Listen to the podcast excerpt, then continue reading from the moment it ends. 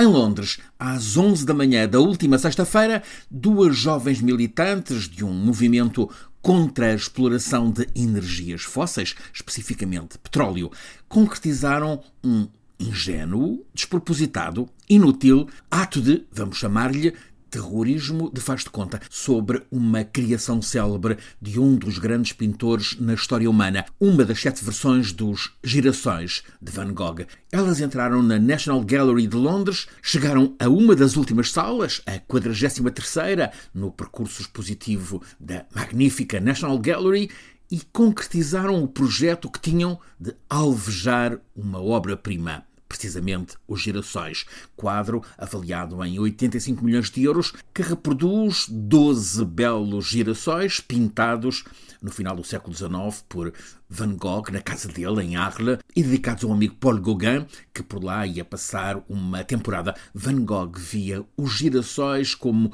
um símbolo da amizade, da concórdia, ao mesmo tempo que uma celebração da beleza e da vitalidade da natureza.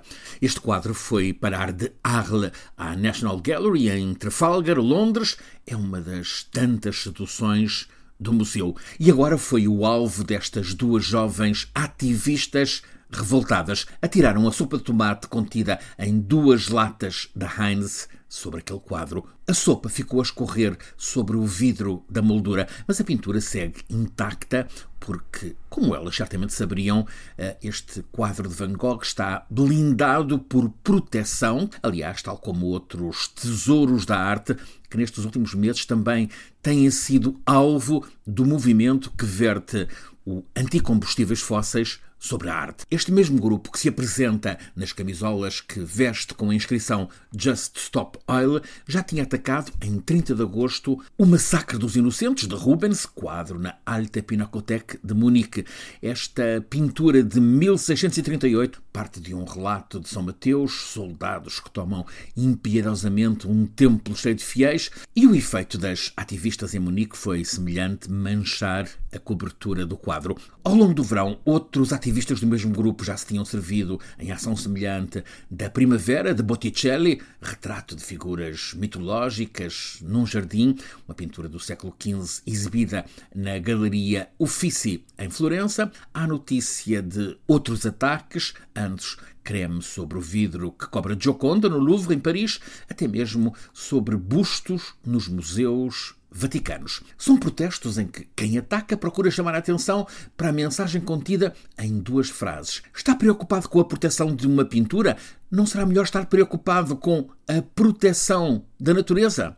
De facto, estes ativistas anticombustíveis fósseis estão apostados na propaganda, servem-se de obras de arte mostradas em museus que nem sequer têm patrocínios por parte da indústria do petróleo.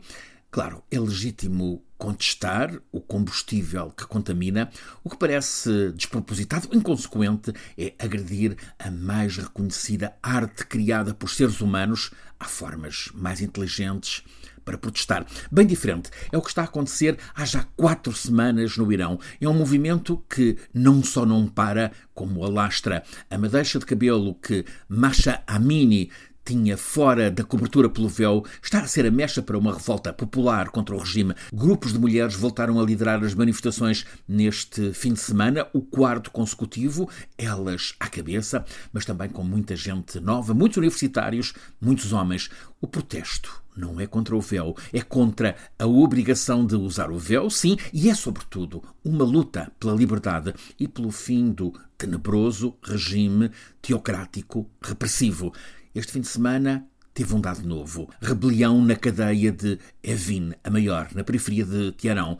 É onde são colocados os presos por motivo político. Logo de manhã levantaram-se numa das alas da cadeia duas palavras de ordem: morte ao ditador, morte ao guia supremo. Este grito ganhou coro nas vastas alas da enorme prisão. As NOPO, forças especiais dos fidelíssimos e duros guardas da Revolução foram mandadas intervir, primeiro com gás lacrimogéneo, várias alas prisionais ficaram irrespiráveis, houve fogo, um incêndio, consequência, quatro presos morreram, 60 pelo menos ficaram feridos. No exterior da prisão, como em muitos outros lugares, mais manifestações contra o regime. O tempo passa e as pessoas no Irão, sobretudo as mulheres, perdem o medo. É algo de inédito nos 43 anos de poder dos ayatollahs.